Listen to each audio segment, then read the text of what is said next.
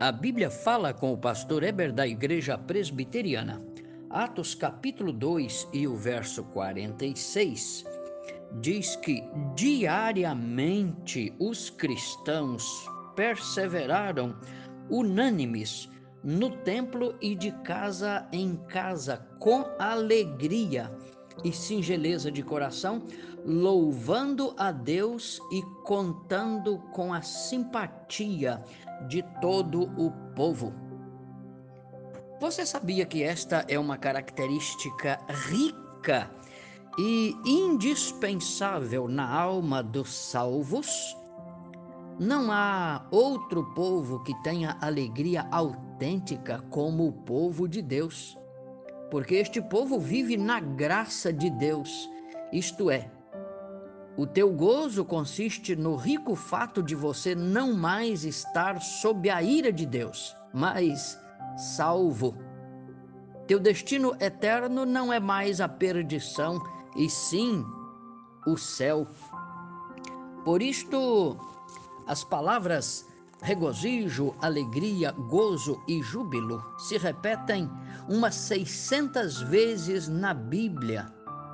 Quando vejo essa repetição, fico com vergonha de mim mesmo, porque tenho tido pouco entusiasmo espiritual. Mas vale relembrar Salmo 4 e o verso 7 mais alegria, Senhor, me puseste no meu coração do que a alegria deles.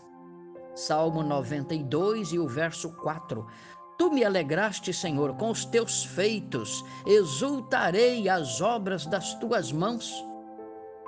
Salmo 104, verso 33. Cantarei ao Senhor enquanto eu viver. Isto é, Deus é bem servido quando sou grato.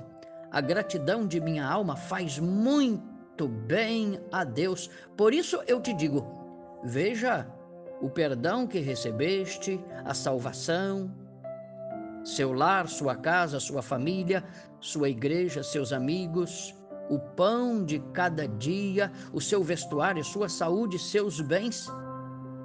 Tudo isso é motivo para que o louvor seja rico e expressivo em teu coração. O júbilo na presença de Deus inclui harpa, cítara, símbolo, flauta, instrumentos de corda. Quando o povo de Israel ia para as festas, como a festa dos tabernáculos, reuniam multidões. Foi uma instituição de Deus, uma ordem conforme Deuteronômio 12, a partir do verso 11. O Senhor escolherá o lugar para ali habitar o seu nome.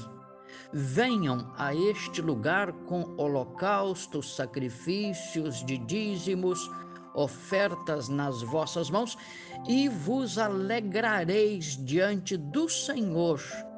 Você, seu filho, sua filha, seu servo, e ali te oferecerás ao Senhor.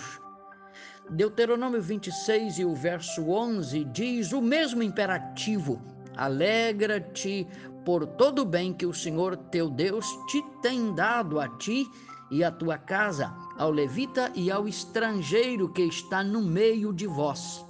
Deus está dizendo que é para alegrar, porque este povo é agraciado de Deus todo dia, todo dia. Foi isto que ordenou Neemias, capítulo 8 e o verso 8. Leram o livro da lei de Deus e o povo chorava. Não chorem, comam e bebam, porque este é o dia do Senhor. Não vos entristeçais. E Neemias grita no verso 10: Porque a alegria no Senhor é a nossa força. Isto é, quem é alegre em Deus é forte, é resistente. Resiste o mundo, o pecado, os desejos carnais, os vícios, as tentações, resiste o diabo. É assim com quem se deleita em Deus, as coisas do mundo não têm a menor importância para ele. No Novo Testamento é a mesma coisa. desde o primeiro anúncio do Evangelho. Lucas 2 e verso 10, o anjo disse: Eis que vos trago boa nova de grande alegria, que será para todo o povo. Isto é, com a vinda de Jesus ao mundo, os pobres são enriquecidos, os cegos recobram vistas, os oprimidos são libertos, a ovelha perdida é restaurada, a dracma perdida é encontrada, o filho perdido volta ao lar. Então, por que não há gozo? Sim, há gozo no céu por um pecador que se arrepende. Por isto, o pai do filho pródigo disse: Comamos e bebamos e façamos festas, porque este estava perdido e foi achado. Este estava morto e reviveu. E Jesus disse: Tenho-vos dito isto para que o meu gozo esteja em vós e o vosso gozo seja completo. Sim, a Bíblia diz de alegria e de gozo em todas as suas páginas, inclusive nos desafios da perseguição, conforme passaram os apóstolos. Foram perseguidos como ninguém, sofreram, foram injuriados, presos, ameaçados. Mas quanto mais sofriam, mais se alegravam em Deus, porque a graça de Deus era com eles. Atos 5 e o verso 41 diz que se retiraram do sinédrio, regozijando por terem sido considerados dignos de sofrer afrontas pelo nome de Jesus. Tiago 1 e verso 2 diz assim: Tendes motivo de gozo, o passardes por várias provações. E Pedro escreveu, 1 de Pedro 4 e verso 12: não estranhem o fogo ardente que surge no vosso meio para provar-vos, mas alegrai-vos na medida que sois coparticipantes do sofrimento de Cristo.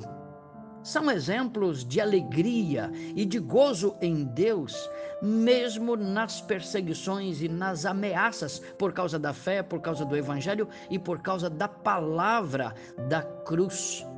Foi por isso que Joia Júnior escreveu: Jesus, tu és a nossa alegria. Veja que linda poesia. Nestes dias de incerteza, cansaço e agonia, nesses dias em que conflitos preinicia, nesses momentos em que o povo não tem rumo e nem guia, ó Jesus, agora e sempre tu és a nossa alegria. Nesta hora seca, torpe de vergonha e de hipocrisia, quando os homens apodrecem nos banquetes e na orgia, nesta hora em que a criança atravessa a noite fria, Jesus, tu és a nossa esperança, Jesus, tu és a nossa alegria. Alegria que brota, manifesta e irradia. De uma simples e modesta estrebaria, alegria onipotente que palpita no coração do crente, alegria cristalina, doce e divina, Jesus que nos toma, nos enche e nos domina. Tu és a nossa alegria, que santa alegria, Senhor, que nos une e nos separa e nos fecunda de amor por isto cantamos hinos e temos prazer no louvor, até nas horas escuras do afastamento e da dor. Cantai, ó povos da terra, trazei harpas e violinos, trazei cítaras, violas, corais e coros de meninos, cantai, ó povos, noite e dia, na tarde pesada e na manhã fria.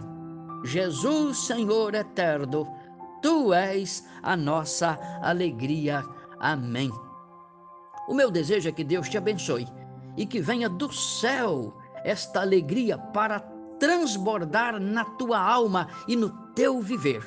de maneira que os teus passos sejam dados não na direção do mundo, nem dos males ilusórios que o mundo oferece, mas na direção do céu, na direção de Deus, na direção da sua salvação que vem da cruz.